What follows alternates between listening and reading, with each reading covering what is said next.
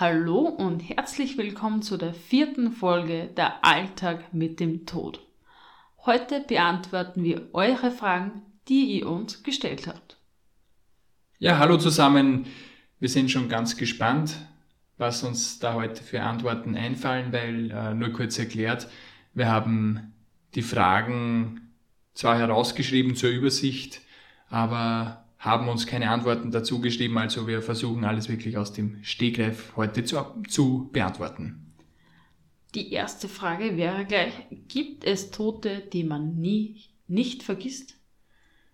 Ja, also natürlich jeder, der in so einem Job arbeitet oder in so einer Branche oder mit solchen dramatischen Situationen, erlebt immer wieder Fälle von Situationen, wo man einfach sich gewisse Sachen einprägt, wo man gewisse Sachen nicht mehr vergessen kann, ja, und darunter gibt es viele Sachen, die man nicht vergisst, aber ich sage mal, es gibt einen großen Unterschied zwischen, äh, wenn man sich einen Todesfall einprägt, wie man sich den einprägt, ja, ob, in eine, ob man diesen ver, ver, guten Art. ob man diesen verdauen kann, ja, ob man diesen als positiven äh, Effekt für einen selber nutzen kann oder ob ihn dieser belastet, ja, weil wenn man dieses Bild im Kopf hat und man hat das äh, eher als traumatisches Erlebnis in einem, dann hat es eher etwas Negatives. Äh, ich sage mal, für mich war bis jetzt eigentlich alles wirklich äh, positiv, wo ich sagen kann, okay, das hat mich zum Positiven geprägt, das hat mich belehrt. Äh, mit diesen äh, Erfahrungen habe ich etwas anfangen können, ja.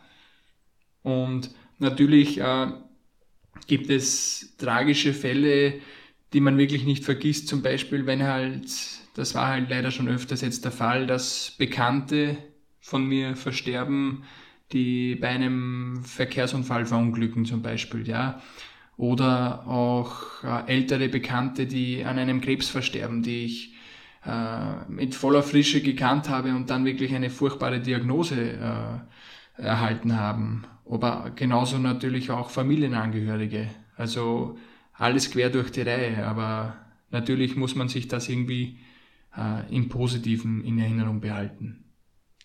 Passend dazu die nächste Frage, wie ist das, wenn man den Verstorbenen persönlich kennt? Ja, also einen Verstorbenen persönlich zu kennen, ist eine besondere Herausforderung. Ich sage mal, äh, natürlich gehen ihnen da viel mehr Sachen durch den Kopf rum, ja. Wie es zum Beispiel bei jetzt gewissen, bei Familienangehörigen war, bei meinem Großvater, der ganz plötzlich verstorben ist, da wo man am Vortag noch gemeinsam beisammengesessen ist und ein Abend Bier getrunken hat, einfach gemütlich und am nächsten Tag von einer Sekunde auf die andere hieß es, ja, es ist, er ist verstorben. Oder wie es bei deinem Großvater war. Also das sind alles, da hat man halt Bilder und Erfahrungen und Gefühle und einen Bezug zu dieser Person. Natürlich ist das anders, aber für mich. Äh, Dich beeinflusst es nicht im negativen Sinn. Genau. Weil du gibst immer 100 Prozent, auch wenn du die Person gekannt hast oder mit der Person verwandt bist. Und das habe ich selbst gemerkt, auch wenn Rudi selbst trauert, ist er hundertprozentig professionell. Ja, und diese Frage passt eigentlich momentan wie angemessen, weil ja, leider äh, haben wir gerade einen weiteren Todesfall in der Familie. Meine Großmutter ist vor einigen Tagen verstorben und ja, es sind halt Situationen, die fordern mich dann schon, aber ich sage mal, für mich ist es eine Mission und meine Aufgabe, trotz diesen Situationen solche Fälle abzuwickeln, ja, und das mache ich wirklich zur Ehre, ja, das mache ich ehrenhalber und das ist mir einfach wichtig und das ist für mich auch ein, äh, ein Schritt für die Trauerbegleitung. Ja, nicht, dass ich jetzt abblocke und mich verkrieche, sondern ich will hier aktiv dabei sein. Ja, äh, sofern ich halt dieses für, für mich selbst zulasse. Es ist jetzt kein Muss, aber für mich ist es wichtig und das gibt mir wirklich einen Frieden und Es ist, glaube Ja. ich, auch für dich eine Trauerbewältigung, eine Art der Trauerbewältigung. Für mich ist es eine Trauerbewältigung, definitiv. Ja, somit wäre auch die Frage geklärt, wie du emotional enge Freunde oder Verwandte beerdigen kannst und beziehungsweise vorbereiten kannst. Ja, Damit da, kann ich, da kann ich noch, Entschuldigung, dass ich noch schon. unterbreche, ich muss es schon dazu sagen, weil das war jetzt nicht ganz, äh, ganz fertig erklärt. Äh, auch wenn, jetzt, wenn es jetzt einen Verkehrsunfall betrifft von einem Freund oder Bekannten, äh, es ist halt immer so, ich habe den Verstorbenen dann vor mir liegen auf, im Versorgungsraum zum Versorgen, zum Reinigen, zum Herrichten, wenn man so sagen kann, zur hygienischen Versorgung und da gehen einem dann schon einige Bilder durch den Kopf und Fragen, wieso, weshalb, warum.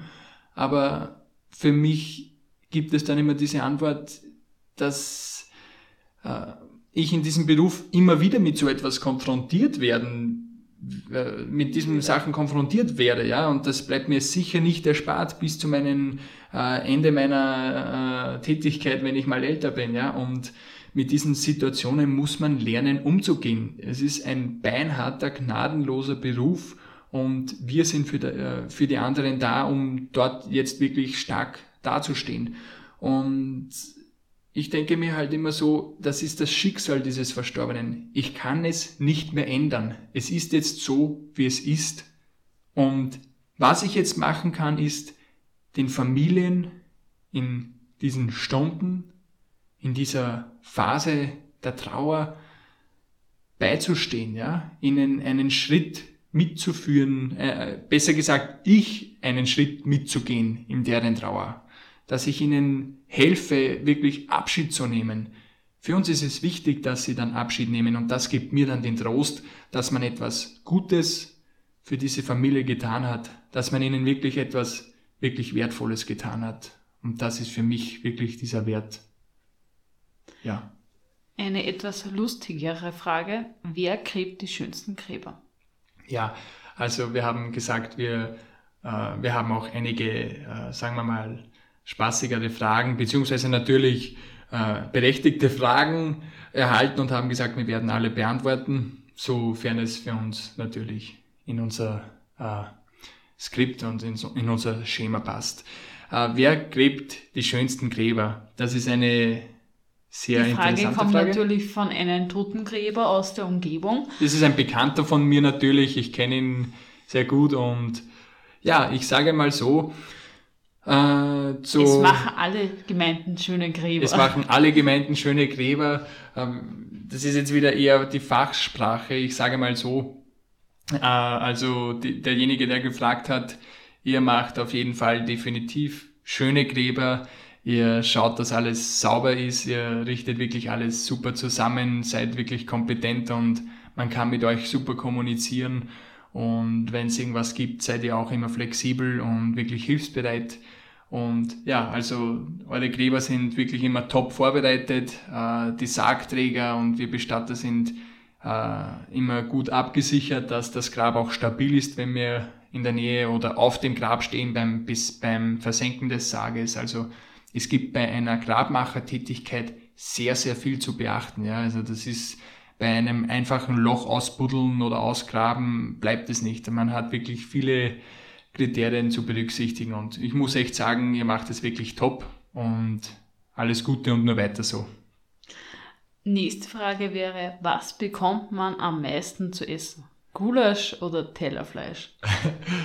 Weitere lustige Frage, ja. Also ich sage jetzt einmal auf den Punkt gebracht, keins von beiden. Äh, bei uns in Österreich, äh, nur kurz zur Aufklärung, gibt es nach den Begräbnissen oder Trauerfeiern immer äh, eine, die Art Zerrung, ja, das nennt sich auch Totenmahl, einfach ein Essen nach einem Begräbnis, wo die Familienangehörigen mit, äh, mit der Trauergemeinde noch beisammen sind und über den Verstorbenen sprechen und sich unterhalten. Das hat wirklich etwas Wichtiges für die Trauerbewältigung, finde ich, und sollte natürlich nach der Corona-Zeit äh, weitergeführt werden. Ja, momentan steht das komplett. Es gibt keine Gasthäuser, nichts. Äh, zur Frage selbst. Also grundsätzlich, äh, sage ich jetzt einmal, ist das der äh, sogenannte berühmte Tafelspitz. Das ist diese, dieser Rind... Gekochte, äh, diese, gekochtes genau. Rindfleisch mit Semmelkren heißt das. Also unge übersetzt mehr oder weniger Sem ein Semmelpasta-Aufstrich mit Meerrettich. Ja, genau, das ist so Püree, Püreeartig, ja, wenn man so sagen kann.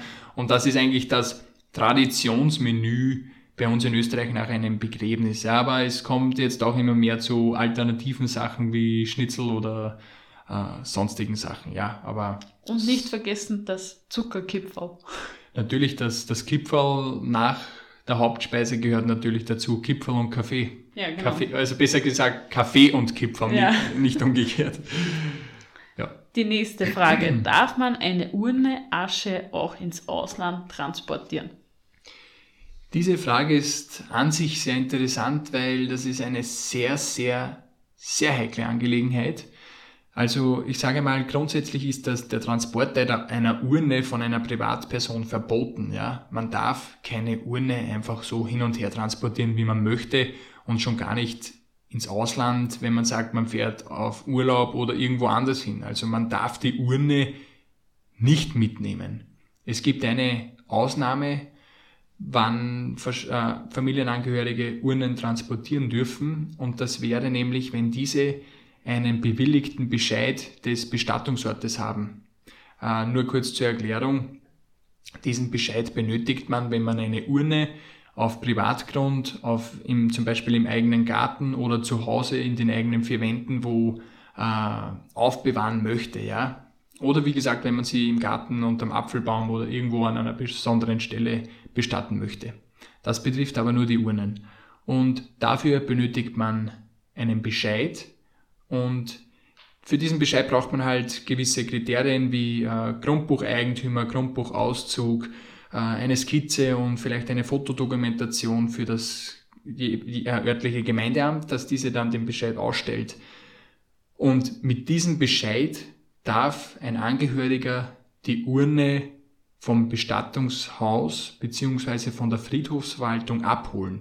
Aber abholen in dem Sinne, dass er sie dann wirklich ordnungsgemäß abholt und dann unverzüglich zur, ja zum Bestattungsort hinbringt. Ja, also es gibt keine Umwege, dass man sagt, ich fahre jetzt auf den Berg und äh, streue die Urne aus. Ja, nur kurz zur Information, das Verstreuen der Asche ist in Österreich verboten.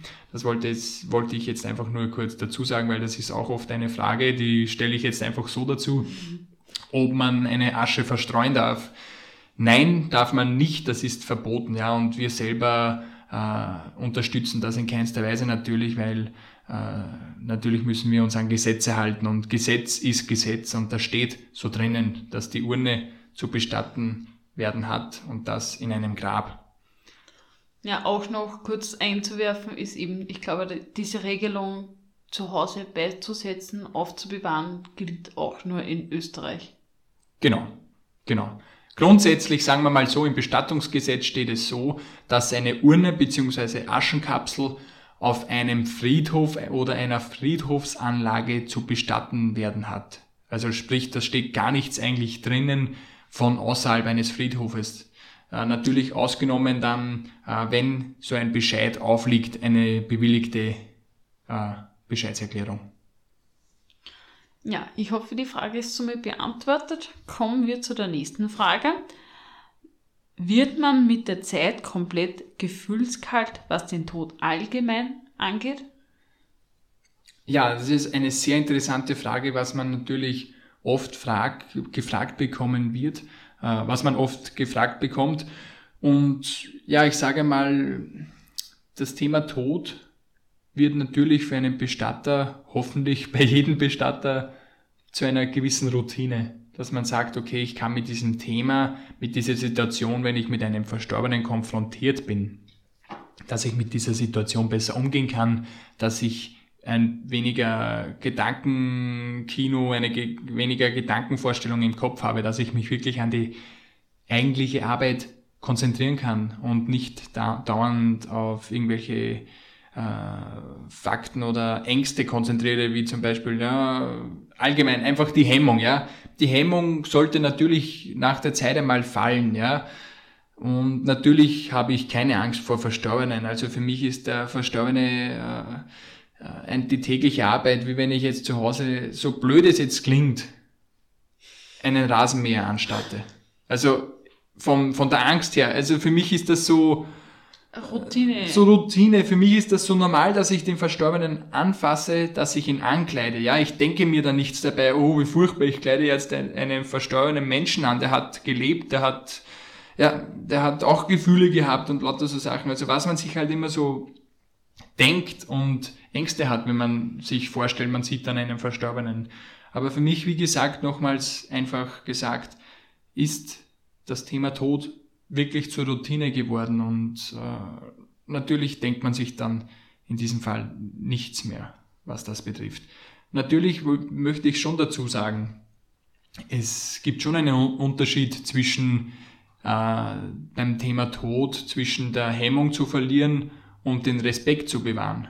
Auch wenn man den, äh, sagen wir mal, wenn man eine gewisse Routine erhält bei der Arbeit mit Verstorbenen, sollte trotzdem die Würde, die Ethik und der Respekt gegenüber diesen Verstorbenen niemals an zweiter Stelle stehen.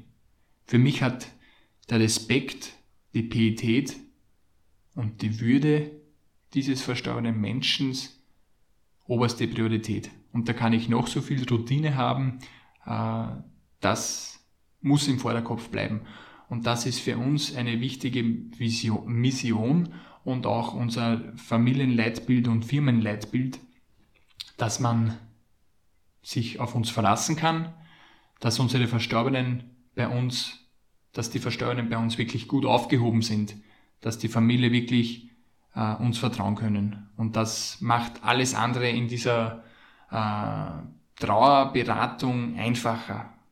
Und ja, danke. Kannst du dich noch erinnern, als du das erste Mal eine, eine beziehungsweise eine Leiche beziehungsweise Verstorbenen begegnet bist? Also jetzt, ja. glaube ich, bei dir war es doch mit sehr jungen Jahren, da du ja schon damit aufgewachsen bist. Ja, das war unser, das war unser Nachbar und der war halt in diesem Fall schon wirklich top versorgt von meinem Vater. Der war vorbereitet, der war wirklich, wirklich wunderschön gerichtet. Und ich, ich denke mal, ich war da so circa zehn Jahre alt, ja, und ja, da hat, haben einfach alle Umstände gepasst, dass ich mir diesen Verstorbenen anschauen habe können. Und sonst wäre diese, äh, diese Begegnung sowieso nie passiert, aber es haben wirklich alle Faktoren und äh, Punkte zusammengepasst, dass ich diesen Menschen, äh, diese, diesen Verstorbenen sehe und ich habe ihn wirklich als von Anfang an wirklich immer als positives Bild in Erinnerung, weil er lag so friedlich in diesem Sarg, er war so erlöst und ja, er hat ausgeschaut, wie wenn er schlafen würde. Und das war für mich ein wichtiger, großer Schritt, trotz meines jungen Alters diesem Thema Tod wirklich näher zu kommen. Ja, ich sage mal, meine erste Erfahrung Rudi hat mich sehr gut darauf vorbereitet. Also ich habe mir immer Schritt für Schritt das Ganze näher gebracht. Aber das erste Mal, dass ich eine Verstorbene gesehen habe, war eher zufällig, weil ich damals bei euch in der Firma ausgeholfen habe und da musste ich zufällig nach unten, eben weil ich von Rudi seinem Vater etwas brauchte. Und dieser hatte gerade in dem Moment die Verstorbene, also mit einem Mitarbeiter, in den Sarg eingebettet und ich habe zwar noch immer die, die verstorbene Person, also ich kann mir das schon bildlich vorstellen, aber habe ein sehr friedliches Bild, weil die Frau sehr würdevoll von euch vorbereitet wurde, also hygienisch behandelt wurde und die Frau lag so friedlich drin, dass ich eigentlich keine Angst hatte. Am Anfang dachte ich schon, oh Gott, oh Gott, oh Gott, hoffentlich kommt mir das jetzt nicht im Schlaf runter, aber das war überhaupt nicht so der Fall, da mich der Rudi sehr, sehr gut vorbereitet hat. Ja, das hört man wirklich gerne. Also von der eigenen Freundin natürlich noch dazu. Natürlich, wenn man bei uns im Gebäude herumläuft, äh, muss man irgendwo rechnen, dass hier irgendwo ein Verstorbener aufzufinden ist. Ja, natürlich nicht irgendwo, aber wir haben natürlich spezielle Räume in unserem großen Firmenzentrale Gebäude in der Trauerhilfe Bär bei uns in Neuhofen. Und ja, genau. Wenn man da vorbeigehen muss, muss man damit rechnen, dass natürlich eine Person hygienisch versorgt wird. Genau. Ja. Aber wie gesagt, dafür gibt es natürlich bei uns äh, eigene Räume dafür, da wo die Verstorbenen und unsere Mitarbeiter in einer geschützten Atmosphäre sind und da wo wirklich nur Mitarbeiter hinkommen und wir internen Personen halt. Ja. Aber ich würde jetzt sagen, die letzte Frage, äh, wird der Verstorbene bei einer Feuerbestattung mit dem Sarg verbrannt? Ja, also das kann man vielleicht schon als Vorurteil oder Mythusfrage nehmen, weil wir mhm. ja gesagt haben, wir wollen über Mythen und Vorurteile, also das wäre ein Mythos, aufklären. Und ja, ich sage mal, der Verstorbene wird mit dem Sarg verbrannt. Weil? Weil der Sarg ist für die Kremation notwendig, weil er ein Brennstoff ist.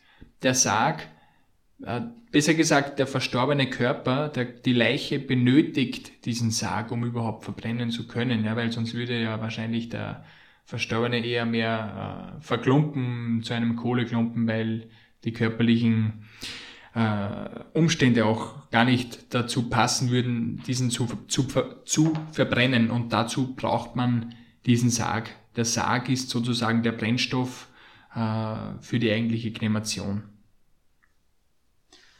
Ich glaube, das ist jetzt ganz schön erklärt von Natürlich, dir. Äh, wenn da jetzt noch irgendwelche zusätzliche, zusätzlichen Fragen zu unseren Antworten äh, her, daherrollen, bitte natürlich fragen. Wir haben nämlich viele Fragen und um die Folge nicht zu lange äh, hinauszuzögern, haben wir gesagt, werden wir sowieso nochmals eine zweite Antwortrunde machen.